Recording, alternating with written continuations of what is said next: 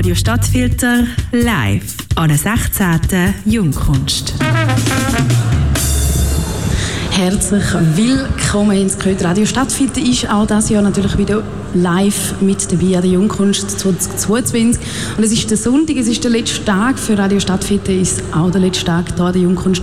Und heute dürfen wir wieder Gespräche führen mit drei tollen Künstlerinnen und Künstlern. Und der erste, der hockt jetzt da schon gerade mal neben mir auf dem Sofa. Mein Name ist Laura Manse und neben mir hockt der Andrea Francesco Todisco, wenn ich es richtig ausgesprochen habe. Das ist ein Bündnername. Äh, ja, italienisch vor allem. Ja, italienisch. Aber ja. Aber hoi, schön bist du da. Ähm, und ich muss dir ganz ehrlich sagen, ich bin heute ähm, durch die Ausstellungen durchgelaufen und ich habe zuerst die tolle Kunst, ich habe es irgendwie zuerst gar nicht, ist mir gar nicht aufgefallen. Was stellst du heute auf? Äh, ich habe einen Holzzaun eigentlich in den Raum eingebaut und der Holzzaun ist äh, in dem Sinn speziell, dass er an einem gewissen Punkt wie anfängt, sich vom Boden zu lösen und in den Raum aufsteigt, wie anfängt zu fliegen und dort so dann wie einen Endloslauf in der, also oben im Raum macht und irgendwann wieder zurück am Boden kommt und wieder zusammenkommt mit dem Anfang vom Zaun. Und wir sind hier in dieser Halle, die sowieso schon sehr groß ist und der Zaun ist auch sehr groß. Wie, wie groß ist er genau? Äh, also er ist 16 Meter lang, 10 Meter breit und etwa ein bisschen mehr als 6 Meter hoch. Also ja. Also schon ziemlich hoch. Und man kann aber auch unten durchlaufen. Ich glaube, darum ist es zuerst so, obwohl eigentlich, es ist ja die grösste Kunst eigentlich, also jetzt heute hier an der Jungkunst, wo man wahrscheinlich kann sehen Wieso, wieso, ist er, wieso hat er Steigung, wieso ist es rundlich, wieso ist es nicht einfach ein normaler, gerader Zaun?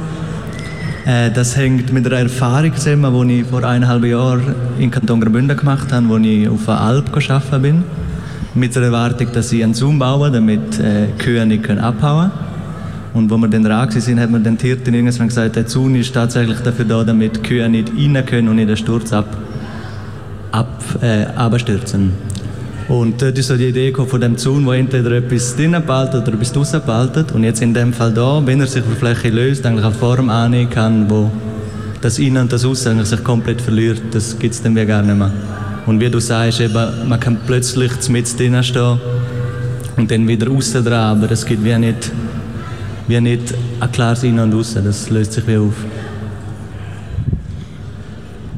Du spielst ja allgemein, also du bist ja auch von Graubünden, du kommst ein bisschen von den Bergen, das ist so ein bisschen, es ist ja aus Holz, der Zaun ist aus Holz. Du spielst ja allgemein so ein bisschen mit diesen Materialien, Holz, äh, musst du erzählen, für weitere Materialien hast du schon gebraucht in deiner Kunst? Äh, ja, mega verschiedenes eigentlich, eben Holz immer wieder, äh, Gips, Wasser viel, Schnee, äh, Stein, ja, also sicher biografisch bedingt äh, und und ich glaube auch immer wieder so ein bisschen das, das Archaische und das, das Rauchen auch, äh, was mich immer wieder interessiert. Also so, so ein bedeutung aufgeladenes Material, das etwas Einfaches in sich hat. Ist das nicht vielleicht auch noch mal ein bisschen schwieriger jetzt mit den Materialien? Irgendwie, es sind ja eigentlich eben Alltagsobjekte, mit denen irgendwas Kunstvolles darstellen. Ist das schwierig für dich? Äh, also schwierig, schwierig, also schwierig, schwierig in dem Sinn glaube ich nicht. Also, also Nichtsdestotrotz, ja, also keine Ahnung, mache ich es ja, mache ich ja immer wieder. Also nein, nicht eigentlich eine Schwierigkeit, dass ich irgendwie immer wieder das Gefühl habe, äh, mit diesen Materialien könnte wir, wir nichts machen. Eigentlich mehr im Gegenteil, ich habe das Gefühl, in diesen in der einfacheren Materialien, dass es mit dem eigentlich, eigentlich dass es wie für mich das Interesse da ist, um im Einfachen eigentlich, eigentlich etwas zu finden und nicht etwas über komplizierte, produzierte Materialien eigentlich dort irgendetwas zu finden, sondern immer im möglichst einfachen. Glaubst du, da kommt auch ein bisschen davon, dass die Materialien, die, zu der Natur gehören, dass die dich imponieren, interessieren, faszinieren, weil du so ein bisschen von den, von den Bergen kommst, vom, von der Region außerhalb von der Stadt so ein Ist, ist durchaus möglich, ja, und ist sicher auch biografisch bedingt. Aber also es ist dann nicht auch einfach so, dass ich einfach äh, die Materialien von der Natur hole. Also, bei dir sind die Materialien trotzdem auch schon durch Verarbeitungsschritt gegangen. Also es ist nicht so, dass wir sagen, hey, Stadt ist nichts für mich, ich gehe irgendwo weit weg und hole ein Material, das noch nie ein Mensch berührt hat. Also sicher nicht so. Ich glaube, es geht wirklich mehr um, um den Charakter, um, um die Bedeutung, die für mich das Material eigentlich in sich trägt. Dass das so etwas, so etwas, ja, so etwas Rohes, etwas Einfaches hat. Also etwas Eigenes? Ei, ja, Eif ja, Einfaches. Also okay. etwas Unmittelbares, glaube ich. Ja. Ist das so ein das Ziel von dir, dass du so aus etwas Einfachem ein was Spezielles kannst darstellen, raus, rausholen? Ja, also das ist immer so wieder das Ziel von mir eigentlich, zum nicht etwas zu vermitteln, also nicht etwas kompliziert darstellen, weil ich habe das Gefühl, es ist einfacher, zum immer noch das Teil herzusetzen und zu sagen, ja, da habe ich noch das, da habe ich noch das, da kommt noch das dazu und dann habe ich noch das.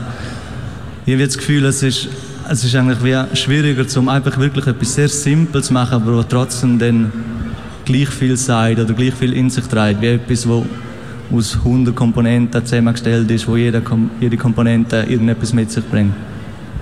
Und so simpel ist ja eigentlich der, der Zaun, also der Haken, gar nicht unbedingt, weil es ist ja so groß und ähm, wie schwierig, aufwendig ist es gewesen, um den hier in der Halle aufzubauen?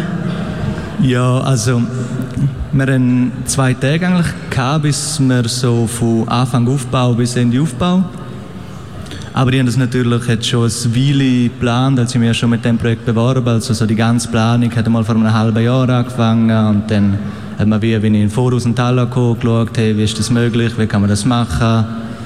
Und dann habe ich in Winterthur, also in der Nähe Winterthur, direkt das Holz bestellt und das auf den Freitag daher bestellen lassen. Und dann haben wir eigentlich letzten Samstagmorgen angefangen. Ich hatte super tolle Hilfe von, von zwei von meinen Brüdern und zwei, drei sehr gute Kollegen. Und dann haben wir das ja in zwei Tagen einigermaßen nach Plan mit ein paar Improvisationen ja eigentlich recht gut können. Was für Improvisationen haben ihr gebraucht? Also wir sind wie mit der Erwartung gestartet, dass wir eigentlich nur ein paar Pfosten aufhängen in der Halle und haben dann nach zwei Pfosten gemerkt, dass, dass das sonst nicht hebt, wenn man nicht jeden Pfosten aufhängen. Deswegen ja, ist das zum Beispiel so, nochmal Stahlseil kaufen am, am Samstag Nachmittag und ja, und dann haben wir mit Leitern hier in dieser Halle irgendwie die Pfosten, mit Leitern die Pfosten anmachen, dort oben an den Stahldring. Äh, also wir haben eine Hebebühne gehabt. Zum, ja? Eine Hebebühne haben wir gehabt, ah, zum Glück. okay, okay. Nein, sonst wäre es sehr, sehr schwierig gewesen. Und da, ähm, man kann ja zum Glück auseinander, das heisst, man kann nachher auch wieder mal versorgen im Atelier. Genau, Oder wie geht es mit dem nachher weiter? Ja, also heute Abend muss ich abbauen, dann bringe ich, dann ist gut beschriften, wo welches Teil herkommt, äh, ins Auto und auf Zürich ins Atelier und dann ja, mal schauen, vielleicht werden wieder in einem anderen Raum und dann aber eben, wenn ich es wie in einem anderen Raum machen würde sich die Frage stellen, kann genau die Form, die Dimensionen in einem anderen Raum oder müsste man es wie eh von Grund auf neu machen? Und in dem Fall hätte ich einfach viel Holz, mit dem ich andere Sachen kann machen kann. Du hast vorhin gesehen, es ist so ein ein Zaun, ähm, man, eben, man, man steht mal mit innen, weil man halt unter dem steht. Kannst du noch mal ein bisschen erläutern, wer da mit den Grenzen auf sich hat? Weil ein Zaun kann ja auch sehr wirken wie eine Mauer, wo eben Zeug muss drinnen oder draußen behalten. Kannst du noch mal ein bisschen darüber erzählen? Mhm, genau, eben so der Grundgedanke von dem Innen und Außen, was eigentlich verliert. Und wenn du das sagst, wenn man um die Installation herumläuft, weiß man eigentlich nie so recht, bin ich jetzt innen dran, bin ich außen und ohne irgendeinen Mauer vorbeikommen, ist man dann trotzdem aber eher in einem Gebiet, wo man jetzt als innen wir empfinden. Aber wenn man dann wieder den Zaun selber anschaut und schaut, auf welcher Seite die Latten einmal sind und die zwei Kreise anschaut, dann tut sich bei einem Kreis die Latten, die eigentlich rein vom Zaun her zu aussen markieren, schauen gegen aussen und bei der anderen, beim anderen Teil, also bei der anderen Wölbung, schauen die Latte eigentlich gegen das, was man jetzt vom Raum her eher innen würde sagen. Also man kommt wie nicht mehr so draus, eben, es verliert sich. Hat es da irgendwie so einen tieferen Gedanken von den Hunden, dass man irgendwie dazugehört oder drinnen ist oder draussen ist oder ausgrenzt wird oder irgend so eine, steckt da noch irgendwas vielleicht auch gesellschaftliches dahinter? Äh, ja, also klar, also es ist glaube ich so wie so recht praktisch entstanden, der Gedanke, zu einem eher abstrakteren Gedanken geworden, wenn ich das sage, das Innen und Außen, nachher ist der Gedanke, ich glaube, also der ist, ist sehr etwas Aktuelles, dass es wie die Dualität gar nicht gibt, dass es nicht das Schwarz-Weiß gibt und auch in der heutigen Philosophie, also ein Gedanke, der, wenn man so zeitgenössische Philosophie liest, eigentlich ja, äh, omnipräsent ist. Also eben, dass es wie nicht schwarz-weiß gibt, dass es nicht innen und außen gibt, sondern dass alles eher kontinuierlicher ist. Dass alles so verschwimmt, dass man ja, genau, unbedingt einen Überblick hat. Und dann hast du jetzt diesen Gedanken gehabt und dann gesagt, ich will jetzt so einen Zaun machen, der das so ein bisschen darstellen kann? Nein, äh, nein, ist eigentlich nicht. Es ist, ich habe wieder den Gedanken gehabt und dann ist es aber wie ein Jahr gegangen. Und ich habe nicht, bin dann wie nicht dort gesessen und denkt, hier an den Gedanken, zu dem Gedanken muss etwas kommen. Es ist so eher, glaube ich, ein symptomatischer Prozess. Dann. Also, mir ist dann wie die Skizze von, von dem Zaun, der keinen und raus hat. Und dann habe ich so zwei, drei Mal angeschaut und denkt, ja, also, das ist, das ist der Gedanke, den ich jetzt hier skizziert habe. Also das ja, ist so wie ein Symptom von dem Gedanken wahrscheinlich. Gewesen. Und, ja. Du hast vorne ähm, das Projekt Geschichten das hast du glaube in Zürich ausgestellt. Kannst du auch noch mal ein bisschen darüber erzählen? Genau, ja. Äh, Geschichten, das war in einem ehemaligen Hotelzimmer gewesen, im, im Limmathof in Zürich. Und das ist jetzt Soda Space. Und dort habe ich wie in dem Hotelzimmer habe ich einfach Böden eingebaut, also fünf Böden und haben die Böden dann immer ein Loch gehabt, sodass man immer die darunterliegenden Böden äh, sieht. Also es war dann so wie ein flacher Krater von verschiedenen Materialschichten. Und dort ist auch wieder die Idee, dass das Material nicht passiv ist, sondern das Material immer schon Bedeutung hat. Also Material speichert Geschichte und Material schreibt Geschichte auch mit. Und, und dort habe ich wie da ist so wie ein bisschen die Vermischung von Material und Geschichte eigentlich, dass das wie nicht so trennt ist, dass Material immer auch schon Bedeutung mit sich trägt.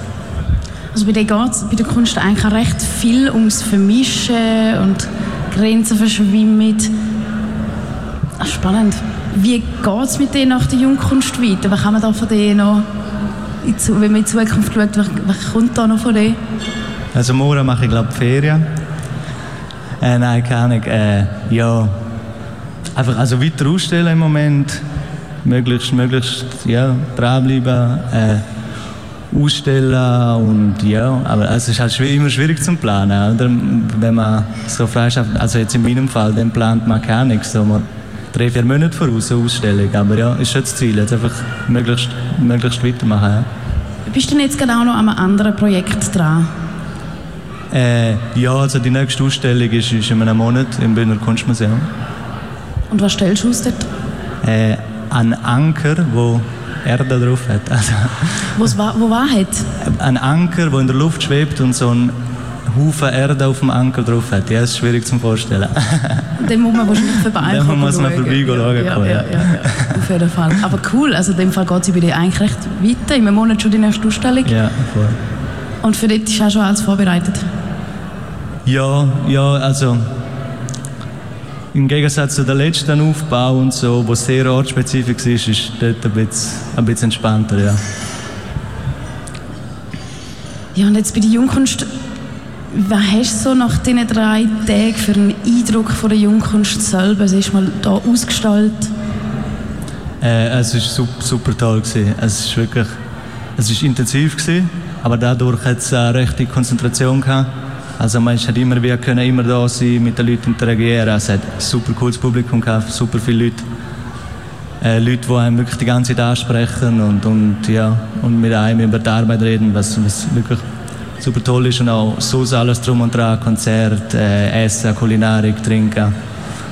Ja, alles top gewesen. Und alles, also so mega professionell auch, so in der Vorbereitung, alles mega professionell, immer vorbereitet war, immer alles klar gewesen. Also von dem hat es wirklich mega Spaß gemacht. Das ist so, die Jungkunst 2022, heute noch bis um 6 Uhr und mehr von Radio Stadtfilter sind da natürlich auch live dabei. Neben mir ist Andrea Francesco Todisco, hockt immer da da. Wir haben, ähm, ich danke dir vielmals, dass du vorbeigekommen bist für das Interview. Danke dir. Und ich wünsche dir noch alles Gute weiterhin. Merci. Radio Stadtfilter live an der 16. Jungkunst.